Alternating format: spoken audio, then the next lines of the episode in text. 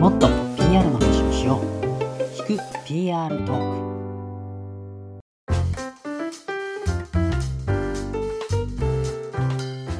はい皆さんこんにちは。聞く PR トーク。えー私がパーソナリティの久保啓太と申します。そして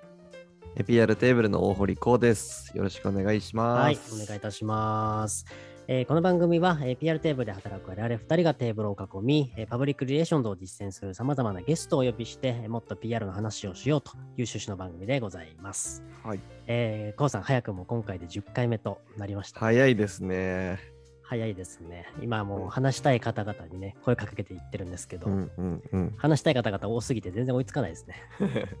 ですね。はい。まあ、これまでもね、あのアーカイブされてるので、あのもう学びの宝庫ですので、ぜひうん興味のあるテーマを絞ってでもいいので、過去放送なんかも聞いてみていただきたいなと思っております。ぜひぜはい。じゃあ本日なんですけども、あの、PR パーソンにとってはですね、あの、まあ、切っても切り離せないのがメディアだと思うんですけども、本日はですね、あの、そのメディア業界からお一人ちょっとゲストを呼んでおります。お呼びしてよろしいでしょうか？はい。はい。ではですね、えっ、と、わ本日はあの我々もですね、今、パートナーメディアとして、あのタイアップ記事とかイベント共催とか、さまざまな取り組みをご一緒させていただいております。えー株式会社メディアジンさんより、えービジネスインサイダージャパンブランドスタジオスタジオ長の松葉信彦さんに来ていただきました。よろしくお願いします。よろしくお願いします。よろしくお願いします。松葉です。お呼びいただいてありがとうございます。はい、ありがとうございます。突然お声掛けして来ていただいてありがとうございます。いえいえ、なんか、ミーティングはね、よくしてるんですけど、はいこうやってこう、公の場にも出るっていうのはちょっと新鮮ですね。そうですよね。うん。こういう番組ってなんかこうとかイベントとかお話ししたいっていうのはたまにあるんですか、松本さん？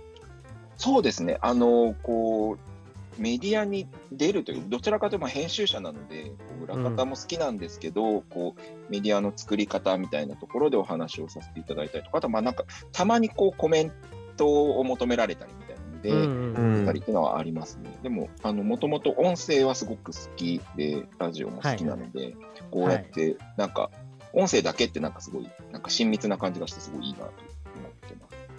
そうですよね。うん。僕らも一回もあの誰ともお会いせずにずっとこれまで10回やってきたんで、あ、なるほど。オンラインだけでこうやって。そうですね。ね、すごいですよね。10もう10回。10回。毎週ぐらいな感じなんです週ね。1レコーディングみたいな感じですよね。あ、そうですそうですなるほど。あいいですね。まあでもまだまだお会いしたい、話したい方たくさんいるので、追いつかないんですけど、そうですよ。そうです。前回それこそあの元ライフハッカーの長谷川健人さんに遊びに来ていただきまして、あはいはい。あの、はいはいそうですよね。メディアジーンの仲間として、僕、それこそ前、前任のライフハッカーの編集長だったので、長谷川はいはいはい君とは、えっと、僕が、当時はまだ僕がギズモードでまた別のメディアに行って、隣のメディア、まあ本当兄弟メディアとしてライフハッカーとギズモードで切磋琢磨してた時代を経て、まあ、独立してフリーランスになった後、長谷川君とはライターさんと編集者として一緒に仕事をしたりとか。はい。いるので、すごく、なるほど。はい、なんかいいですね。あいい縁だなという。うんうん、フルーツともね、そうやってお付き合いがあるの素敵だなと思って聞いてたんですけど、そうですね。ありがとうございます。じゃあちょっとそんな、そうですね、あの、い一回じゃあちょっと視聴者の方向けにですね、松葉さんがちょっとどんなあの方なのかっていう、ちょっと簡単に自己紹介じゃあいただけますでしょうか。はい、わかりました。そうですね、ちょっとちょこちょことあのメディア名を出してしまったんですけど、もともとあのメディアジーンという会社に入る前のところからお話しすると、大学卒業してから、えっと、いわゆる編集プロダクション、あのまあ、雑誌とか書籍あの書籍の下請けとして作ったりっていう、まああのえっと、書籍一冊作ることもあれば、こう雑誌の特集を作ることもあったり、あとは広報誌とかも作ることがあって、割とそういう意味ではこう、うんクライアントワークに近いことをもともとやっていました。うんで、そこから、えっと、メディアジーンというあの会社に転職をして、まあ、そのタイミングが割とこう、やっぱり紙からウェブへっていう風な感じで、こう移り変わってくる中で、自分自身も、こう、なんですかね、強みを持ちたいなというふうに思っていて、割とこう、何でもやるテンプロとして育ててもらったんですけど、武器が欲しいなということで、当時ギズモードというそのガジェットメディアの、えーなんていうんですかね、こう黎明期というか、こう育っていくタイミングでメディア人という会社に入って、で、まあ、ウェブメディアをこう大きくマネタイズしていく中で、こう企業のタイアップもやったり、もちろんあのその後編集長もやらせてもらったので、メディア全体をどういう方向に持っていくかみたいなことをこう考えながらやってきました。で、うんえっと、ライハッカー日本版という、まあ、こちらはガジェットというよりもこう、いわゆるこうソフトウェアとかライハックですね。そういったこう自分のこう生産性、効率を上げていくみたいなことをどういうふうにしていくかっていうノウハウを提供するメディアだったんですけど、それの編集長をやらせてもらって、で、今、その同じメディア人という会社の中では、あの先ほどご紹介いただいたビビジネスインサイダージャパンという、まあ、ちょっとこう、あの今までが割とこう、もともとブログメディアから発したものだったんですけど、もっとこう、ジャーナリスティックなメディアの中で、こう、ブランドスタジオという、あの企業さんとどういうふうにこう、えっと、リレーションを取ってコンテンツを作っていくという部署の、うん。えースタジオ長をやらせてもらっていうところで、割と自分の中ではこう一巡して、またこう、クライアントさんと一緒にお仕事をするのが、うんこううん中心となる業務を今やっているっていう感じですね。なんか編集っていう、今今のなんかお仕事イメージはずっとあったんですけど、最初からそこ、もう本当にそこから叩き上げでずっとやられてきてるっていうのことなんですね。そうなんですね。だから、あの、すごく今はすごく刺激があって、ビジネスインサイダーっていうのは、やっぱり記者がメインのこうんう編集部の中で、やっぱり、えっと、記者たちがこうきちんとこう情報を取って記事にしていくっていうことをやりつつ、まあ、うん。企業さんとのこうコネクションとか、企業さんと一緒にコンテンツを作っていくっていうのを、まあ、あの割とこう、連携は取りながら別の部署としてきちんとこう分けてうん。あの成立させているんですけど、そういった意味では、あの僕は記者の気持ちもすごく編集者として分かるけれども、そのうん。どちらかというとこう、よりクライアントの気持ちとかをこう感じながら、だけど読者にも、えー伝わる、えー記事を作っていく、企画を作っていくみたいなところにやりがいを感じて今やってます。いいですね。まさにそのなんかメディアとなんかこう、お客さん、まあお客さん側のというか、こう企業側の PR パーソンがやっぱりこうメディアの気持ちだったりとか、メディア側がどういうことを考えているかっていうのを理解しながら、なんかこうね、コミュニケーションを取る必要があるだろうなと思ってるんですけど、なんかまさにそういうこうメディア視点みたいなこととかで、なんかコンテンツとか編集の切り口で今日お話できればなと思ってたんですけど、そう前回あれですよね、松葉さんにあのビジネスインサイダーさんのタイプ記事のちょっと取材でディレクションいただいたってですね、はい。はいその時にちょっといろいろとお話しさせていただいて、まさになんかこうメディア業界とかコンテンツの未来につすごいとても熱い思いをお持ちだなと思ってですね、ぜひ改めて一緒に話をしたいなって思ったんですよね。うんコウさん、なんかうんその時もね、結構いろいろ話しましたもんね、一緒に。そうそうそう。やっぱり、あの、まあ、当社のサービスの、まあ、特性とか、あと僕結構印象に残ってるのは、あの最初のこのベタワークプレイス、ベタカルチャーっていうコンセプトを作る時に、うん結構こう何往復もやらせていただいて、ああ。のここに落ち着いたっていう記憶があって、やっぱその中でも、あの。社会的なその視点とうちのその視点っていうどこに着地させるかっていうところは結構僕らこ僕の方では割とこうこっちの目線っていうのを強くあの伝えたいなっていうのがあったんですけど、はい、はい、はい。うん、そこはすごいこうなんでしょういろんなご提案いただいたっていうのがあってうーんとてもありがたかったなって。そうです。確かにここに落ち着くまでいろいろこう会話があって、うんうん。かつ、なんていうか、そこの中でこう言葉選びみたいなのも、なんか一緒に話していくからこそ、より良いものができるというか、僕はやっぱりそのクライアントワークが楽しいなって思えるのって、その、こう、なんていうんですかね、関係者が多いからこそ、もっとよくできるはずっていう気持ちがあって、なんかその、なんていうんですかね、読者の視点もあるし、えークラントの視点もあるし、編集者の視点もあるし、うんうんっていう、まあ、もしかしてそこに代理店さんとかも入ったりするんですけど、そうそうなった時に、なんだ、それぞれが同じ方向を向けてる時に一番いい力が出せるなと思っていて。なので、なんかその最初の目線合わせみたいなところが、この特集タイトルを決めるときに結構会話ができたのすごい大きかったなそうそうそう。うん。その時の今ちょうど見返してたらあの wonder worker とかああ、 good company、 good person とか結構いろいろなこう、今出てましたもんね。キーワード出てて、うんうんうん。なんかやっぱりあの、強すぎるワードじゃなくて、心地よさとか、ちょっとこう、うん。あの少しあのいいなって思える。けれども、背伸びしすぎないみたいなところがいいんだよって大堀さんがおっしゃってて、なんか、うん。そうそう、そういうのも、やっぱり、あの、会話をしていくことで分かるというか、うんうんうん。タレントブックとして目指す世界観ってそういうことなんだな、みたいなのを僕はそこで教えてもらいながら、うん、企画を進められたなという気がしてます。いいですね。そう、まさにその特設サイトを作って、まあ、一緒にね、あのいろんなお客さんだったりとか、あとあの山口周さんだったりとか、いろんな方呼んだこう記事の企画の、まあ、記事が上がったりとかですね、あのタレントブックの記事の転載もさせてもらってるんですけど、ちょうどね、先週、あのその、まあ、特設サイトからの派生したイベントですね。ベターワークプレイスベターカルチャーサミットっていうイベントの公開もちょうどできましたね。ありがとうございました。いや、本当、こう、ようやくみ皆さんに告知ができたというか、これも結構前から仕込んでて、ね、うんうんうん。これからさらにこう続報も出てくるタイミングだと思うこの音声を聞いていただいている方は、そのイベント前だと嬉しいですけどね。そうですね、イベント前に、はい、ですねかなりカルチャーっていうところにね、増資の深い方もそうですし、あとはもうまたそのオンシャと当社のセッションもね、複数用意してたりもするので、これはちょっとぜひみんな来ていただきたいですね。そうですね、2日間かつ、まあ、えっと、1日3セッションかね。そうです、結構そうです。5計月6 18、19、うんうんうんうん。3時から6時でやりますので、ぜひぜひ皆さん聞いてほしいです。ですね。うーんいます。こういったこうイベントだったりとかも、例えば一緒にやったりとか、あの企業様と企画とかっていうのも、割とあったりするんですか？あります。まあ、本はい当こう、そういう意味ではね、あの、今回、オンラインでのイベントですけど、うんやっぱりこう、イベントをやりたい、あの、その理由としては結構やっぱり、あの、一方通行だとなかなか伝わってるかわからないとか、その、うん、ね、あの、そういう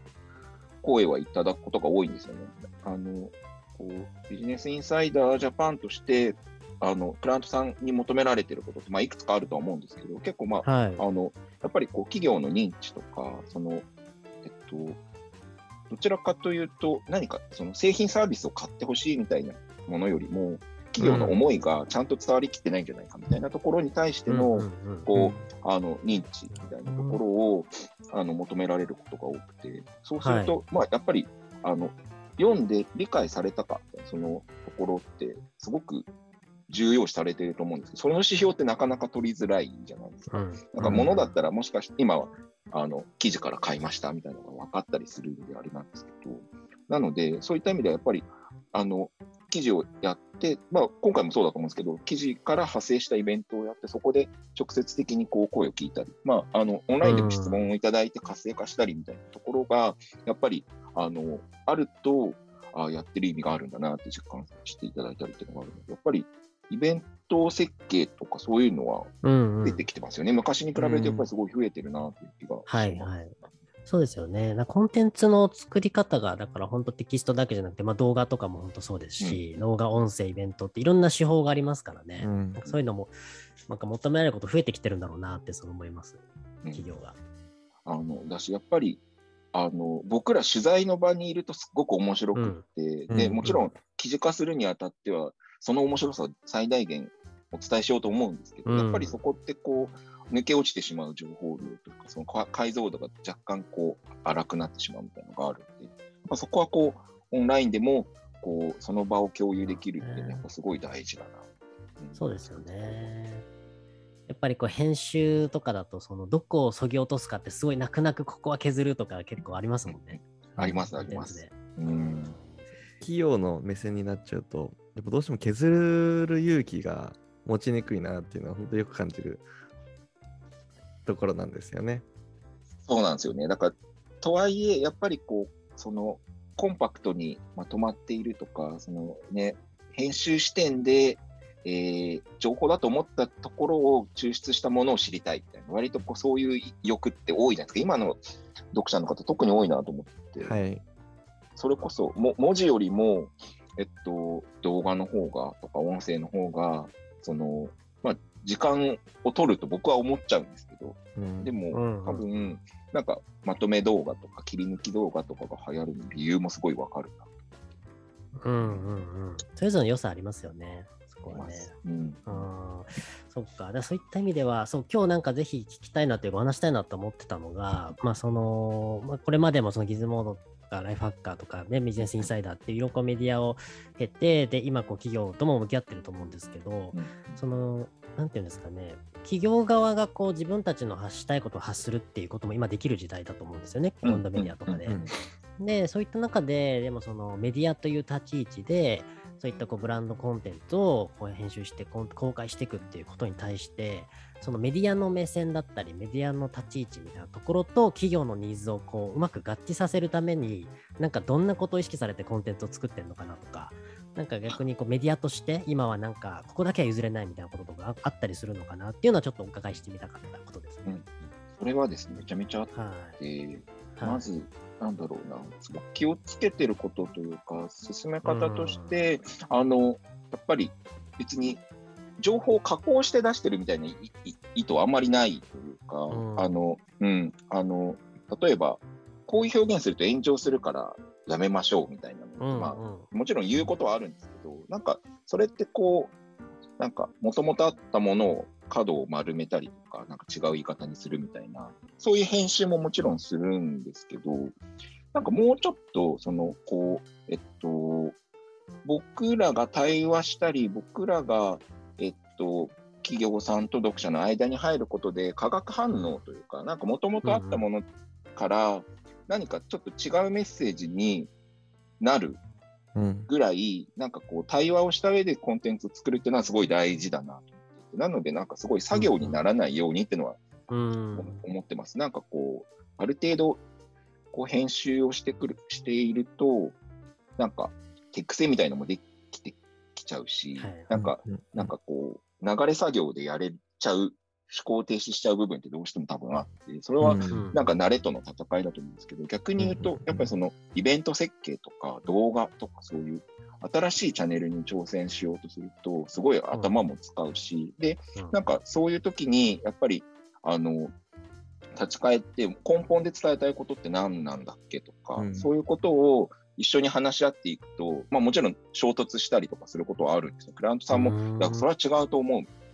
感じで、はいはいはい。おっしゃることもあるんですけど、でもそれは、えっと、今読者が、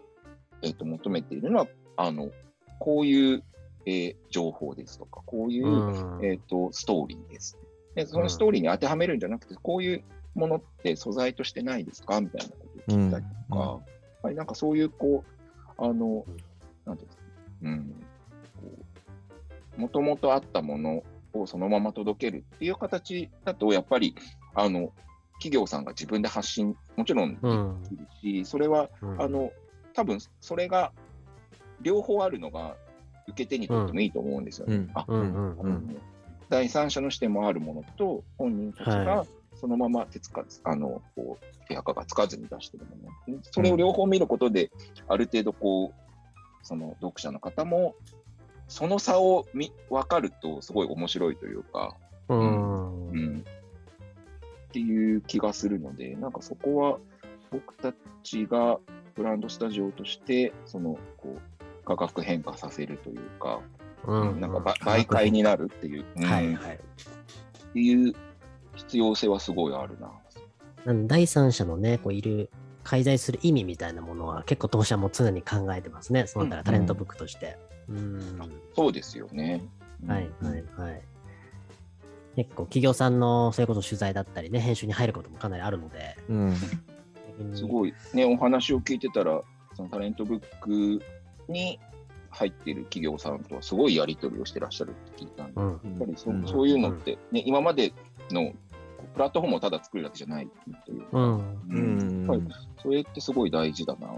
僕も。そうなんですよね。あの、で一方であれですよね、ビジネスインサイダーさんとかって、それこそ、なんだろう、普通にこう、ジャーナリズム的な、うんうんこう、記事も一般的にあるわけじゃないですか。あ、はいはい。はい。そういったこうメディアとしての、こう、いわゆる、えー側面としての、まあ、メディアとしての取材する記事っていうのがありつつ、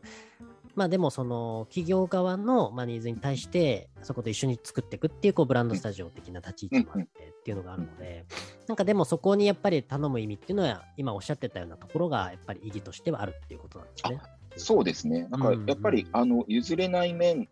とか、うん例えばこういう情報は、うあの受け取ったとしても、それを僕たちから発信はできませんみたいな形でお伝えすることもやっぱりあります。それは、あの、なんていうんですかね、商材が怪しいとか怪しくない。そういう話ではなくて、うん。なんかその、はななんていうんですかね、僕たちが目指しているその優しさが巡る経済を作るっていう趣旨にそぐわないのではないかみたいなことがあったときに、やっぱり、あの、それは、えっと、編集部全体としての判断で、はい。うん。うん、これは、あの、お互いにとって良くない。あの、僕たちの文脈に載せることで、クライアントさんにとっても、うんもしかしたらちょっと、あの、誤解が生まれるかもしれないので、それはちょっとやめておきましょうみたいな話になることもあります。ううんうんうんんなるほど、なるほど。あそういうふうにお答えすることもあるんですね。うん、そうですね。うん。確かにな。メディアは文脈だって話はそう、あの長谷川健人さんもおっしゃってました。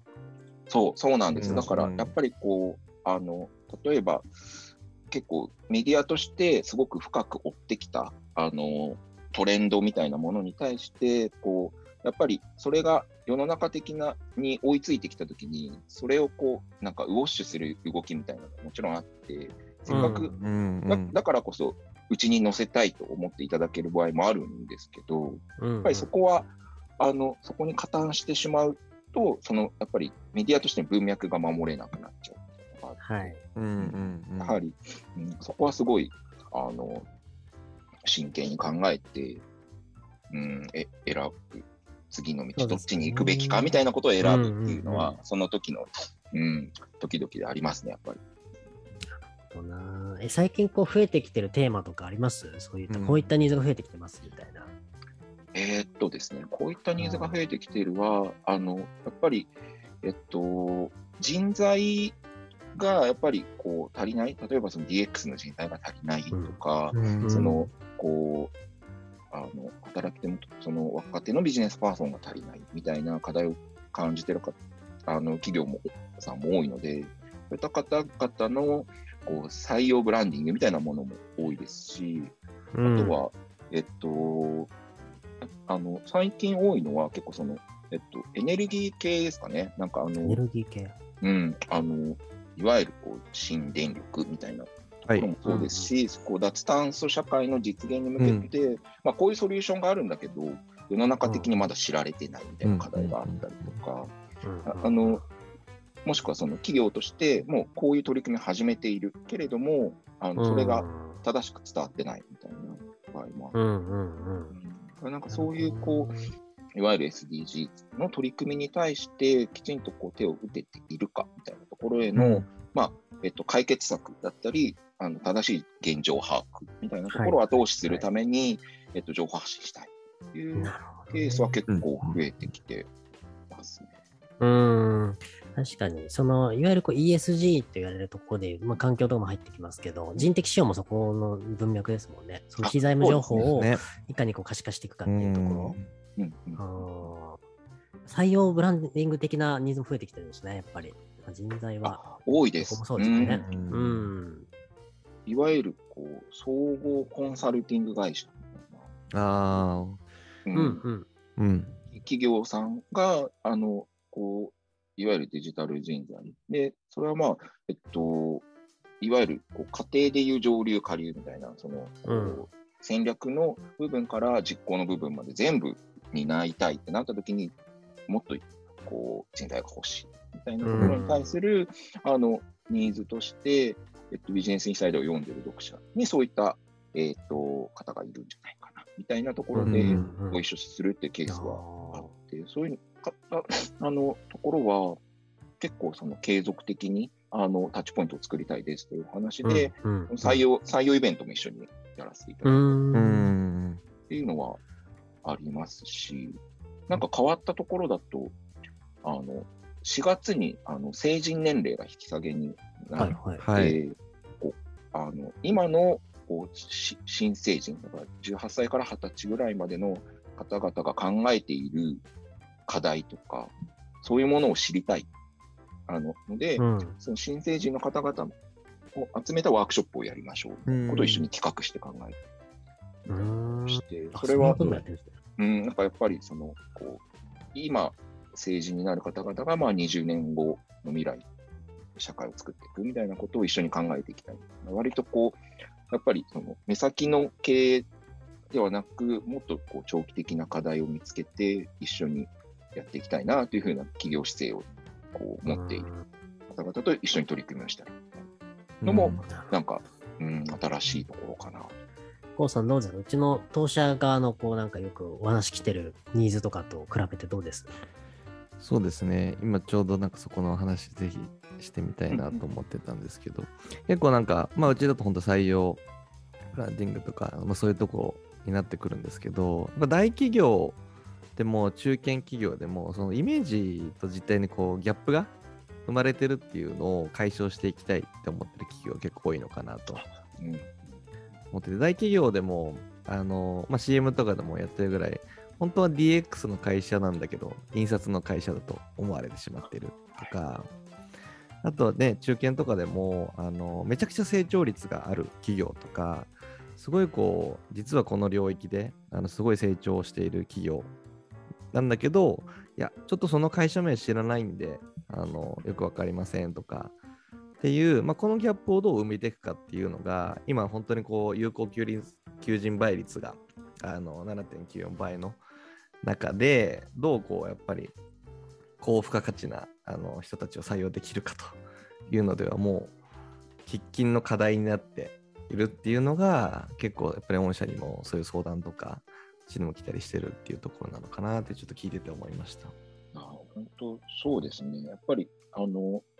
正しく伝わってないと、その後のミスマッチみたいなのも起きるし、うん、やっぱりなんか、うん、あの、うん、ビジネスインサイダーが使ってる、まあ普段の記事でも面白いトピックだなと思ったのは、もうアメリカでは大退職時代が始まってるみたいな。はいはい。なんかその、やっぱりこう、企業のビジョンと自分のこう未来が重ね合わせられないなって思った時に、やっぱりあのここで働こうっていう意欲がどうしても湧かないみたいなことが増えてきていて、もちろんすごくそれがいいことだと思うんですよ、企業を選ぶっていう視点で言うと。ただ、うんうん、もうそれってアメリカで起こっているってことは、なんか数年後に日本でもその流れが来る可能性はあるなっていうふうに思うと、うんうん、やっぱり企業にもその事業一致みたいなのが求められるし、それを正しく外部に発信するみたいな重要性ってすごい増えてくるというか、まあ、ますます必要な姿だと思うので、なんか、あの、それこそ、こう、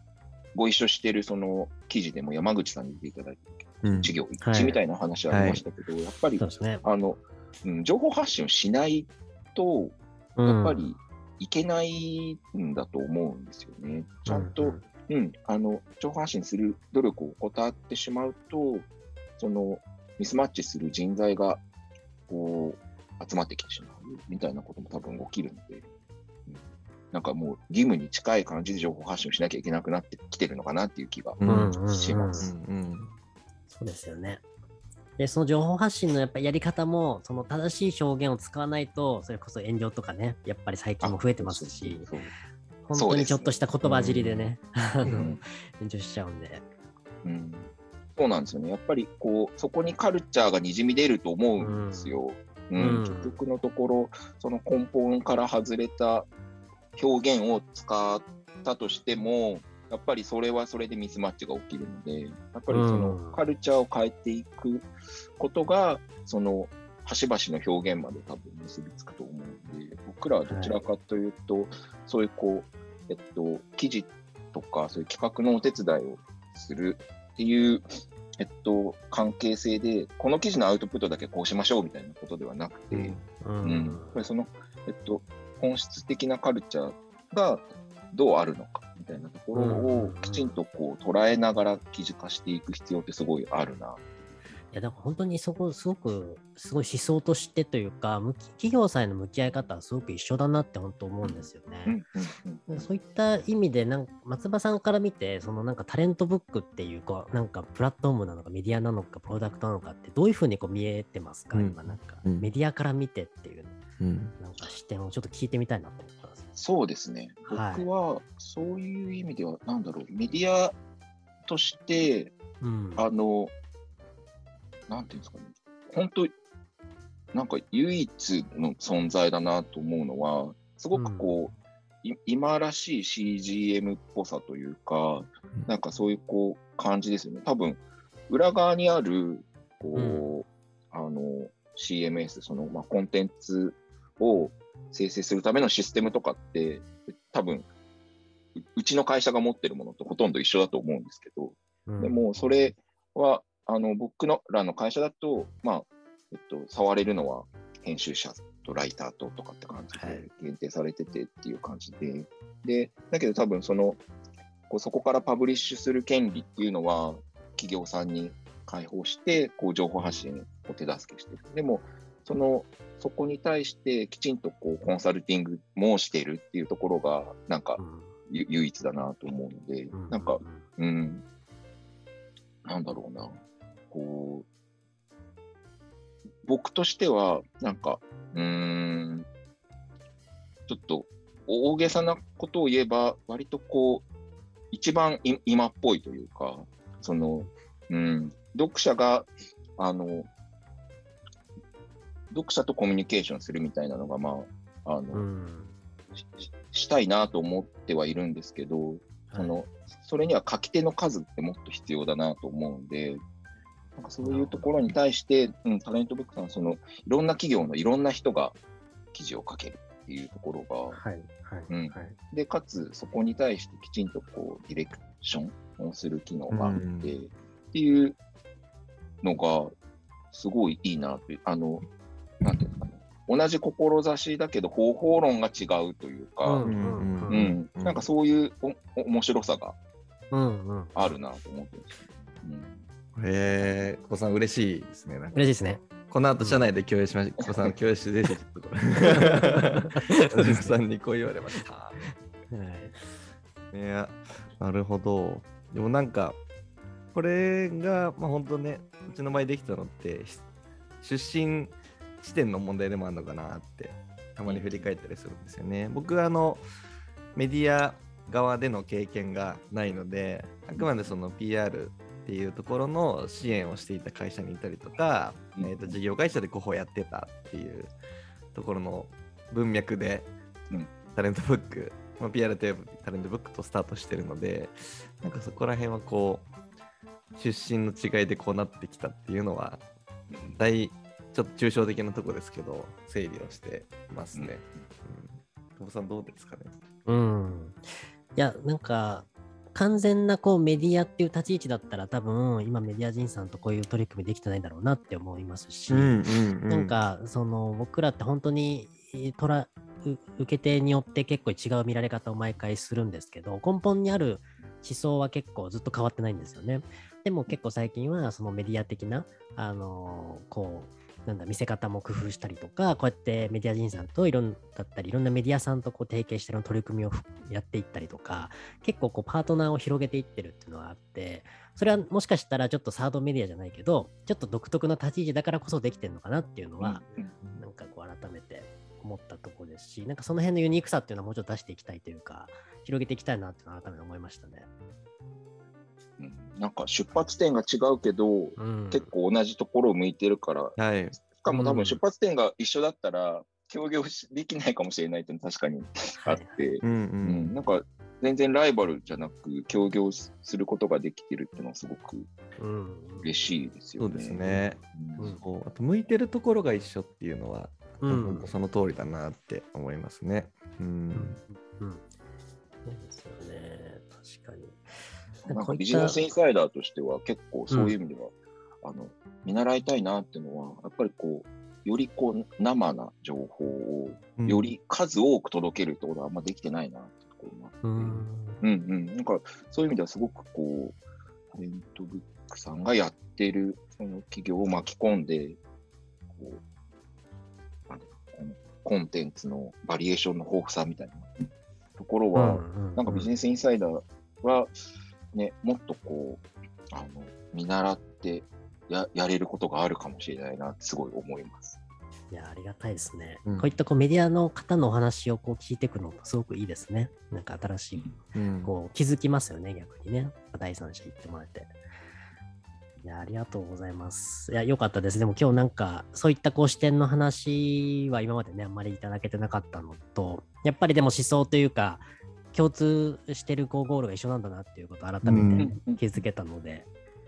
いや、非常にありがたいお話をいただきました。ありがとうございます。ありがとうございます。はい。あの、松葉さん、そうですね。まあ、今、これからもいろんなこう企業支援とかもされていくと思うんですけど、そうですね。まあ、今聞いてる、例えば PR パーソンの方たちとかが、あの聞かれてる方が多いと思うんですけど、例えばそういったこう視聴者に向けて、なんかこう、最後メッセージだったり、伝えたいこととか何か最後ございますか？松葉さんの方から。やっぱり僕たちが、その、えっと、PR パーソンが抱えている、えー課題とかに答えられるとしたら、やっぱりそれは、あの、どういう社会課題に対して、えっと、メッセージを出したいのか、みたいなところを一緒に考えたいなとはすごく思うんですよね。何かやっていることが、まあ、えっと、なんだろう、短期的な、こう、利益追求なのか、社会、な何かしらの社会課題の解決につながりうるのか、みたいなところが、すごく、あの、大切になってきているので、あの、そこを、まあ、一緒に考えるお手伝いができたらすごくいいなとも思いますし、あの、えっと、別にぼ僕たちと一緒にじゃなくても、やっぱりそういうか、そういう目線で、あの、メッセージをと伝えていくっていう姿勢が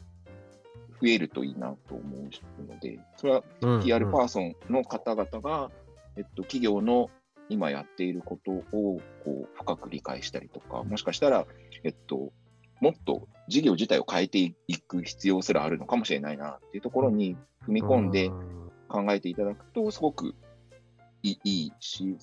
そこに対してお手伝いが僕らもできたらいいなっていうふうにう思う。んうんうん。なるほどですね。まあ、メディアだったりがこうやっぱ届けたいとか、あの求めてる情報とか、なんだろう、思いっていうのはやっぱそういったとこですよね、今は。社会課題にどう向き合ってるかっていう。うんそうですね。うんうん。っていうところがやっぱり、うんえっと、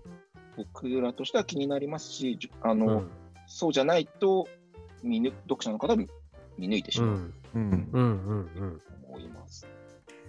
ありがとうございます。じゃあちょっと最後に、こうさん、今日、総じてま とめどうですか？今あのメディア人さんと一緒にあの取り組ませていただいてるっていうのはあの向かう方向が一緒っていうところが結構あのとても重要なポイントだったなっていうのを改めて思いましたし、まあ、取り組み自体もあのよりなんかこれから今こあの5月イベントもありますけどなんか深い形での取り組みっていうのも実現してあこういう施策あるんだとかっていうのはもう少しこう企業とか今日聞いてくださってる方にお届けできたらいいなって思いました。そうですね。うん、ぜひちょっと今日も聞いて気になった方はですね、5月18、19日ですね、2days で3時から6時であのイベントやりますので、ベタワークプレイスベターカルチャーサミットですね、ぜひあのご参加いただければと思っております。はい。じゃあ今日はですね、あの30分、40分ぐらいですかね、いろいろとお話しいただきましてありがとうございました。ありがとうございましたありがとうございましたありがとうご。ざいました。はい。じゃあ今日はですね、えービジネスインサイダージャパンブランドスタジオスタジオ長の松葉信彦さんにいただきました。ありがとうございましたありがとうございました。